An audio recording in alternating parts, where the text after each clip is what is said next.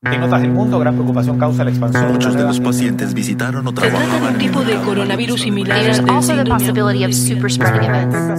Bienvenidos a Coronavirus, lo que tienes que saber, la versión podcast del newsletter de cada noche de La Tercera, una producción de Crónica Estéreo. Es viernes 31 de julio. Un aumento en la velocidad del contagio eso es lo que señaló el ministro Enrique París, que se había producido en los últimos días a nivel nacional respecto de la pandemia del COVID-19. Si bien no hay una explosión de casos ni un alza enormemente significativa, la advertencia viene muy en la línea con la estrategia del paso a paso, no descuidarse, monitorear, estar pendientes sobre todo porque, a diferencia de lo que ocurría en los dos meses previos, ahora sí hay algunas luces de optimismo en zonas que al menos no van peor. Pasa, por ejemplo, en Santiago y Providencia. El propio París reveló que había conversado con el alcalde de la primera comuna, Felipe Alessandri, y que le prometió reevaluar este domingo el estado de dicho municipio, cuya zona norte está en cuarentena desde hace más de cuatro meses.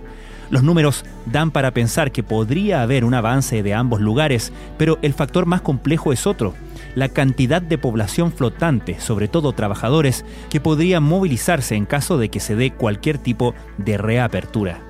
Al mismo tiempo, se anunció un movimiento inédito, la primera comuna del país, María Pinto, que retrocede desde la fase 3 a la fase 2, la denominada de transición, y no a una cuarentena permanente, la fase 1.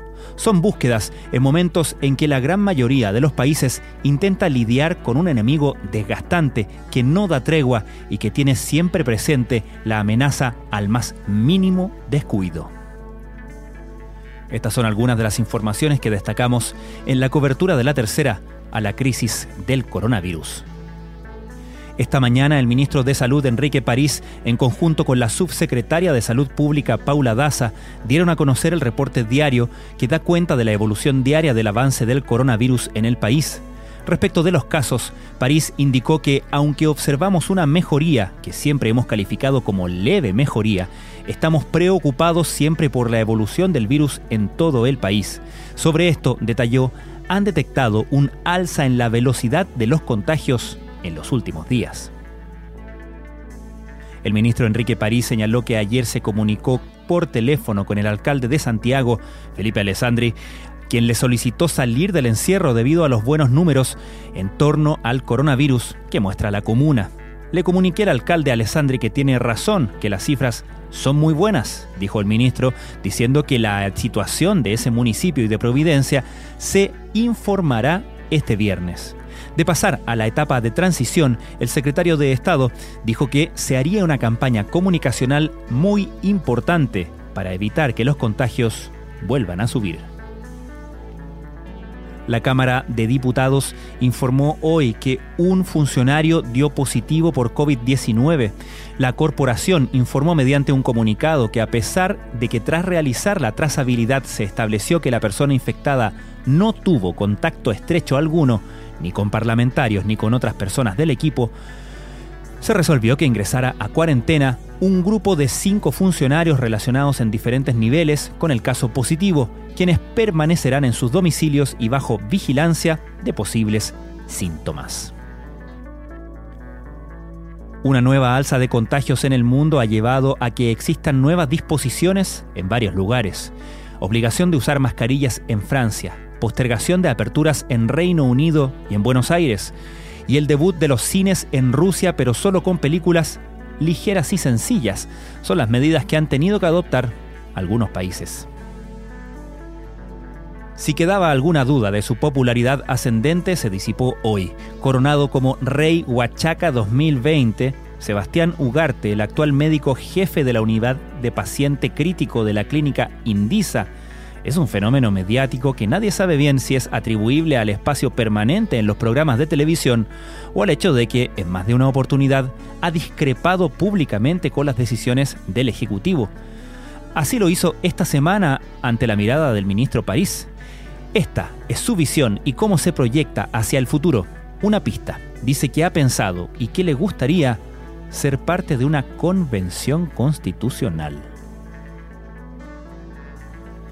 Aunque estaba destinado a aplacar la demanda de hospitalización de patologías distintas al COVID-19, Espacio Riesgo terminó convirtiéndose en un hospital de mediana complejidad para infectados con el virus que salían del riesgo más crítico.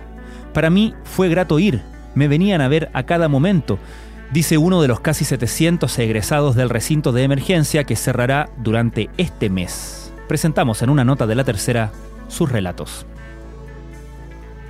Esta semana entramos a una nueva etapa de transición del desconfinamiento y así como se define esta palabra nos encontramos en un lugar desconocido y de tránsito. Aquel tránsito implica una acción y efecto de pasar de un modo de ser o estar a otro distinto.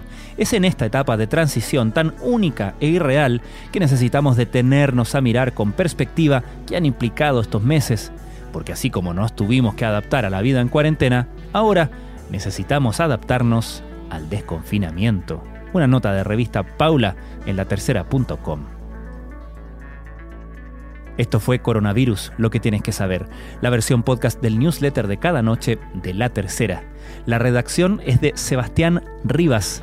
La producción de Crónica Estéreo, el podcast diario de La Tercera que de lunes a viernes te entrega un capítulo dedicado en profundidad un tema de nuestra contingencia. Puedes suscribirte a Crónica Estéreo, gratis por supuesto, a través de las plataformas Spotify, Google Podcast, Apple Podcast o donde sea que escuches tus podcasts. Y encuentras también Crónica Estéreo en latercera.com. Soy Francisco Aravena, que tengan muy buenas noches.